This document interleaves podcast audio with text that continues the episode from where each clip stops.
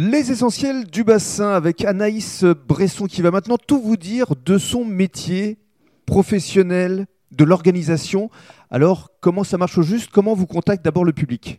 Alors les personnes m'appellent. Alors ça peut être du bouche à oreille, ça peut être euh, via les réseaux sociaux, euh, via, via les essentiels du bassin par exemple. Et pourquoi pas?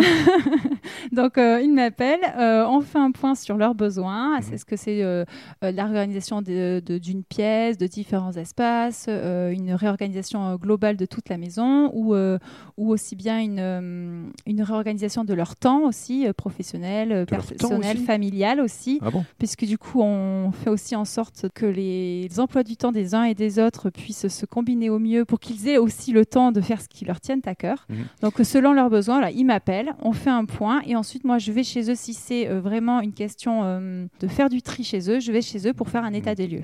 Alors avant de nous dévoiler vraiment dans le détail la façon dont ça se passe, je reviens quand même à vous et à votre formation parce que entre le fait de désirer euh, devenir home organizing ou organizer, je présume que vous avez suivi une formation. Oui, j'ai suivi une formation avec euh, Elodie la Fée du Tri, qui est à Bordeaux. Alors, j'avais moi de mon côté, avec mon expérience professionnelle, déjà euh, certaines compétences mhm.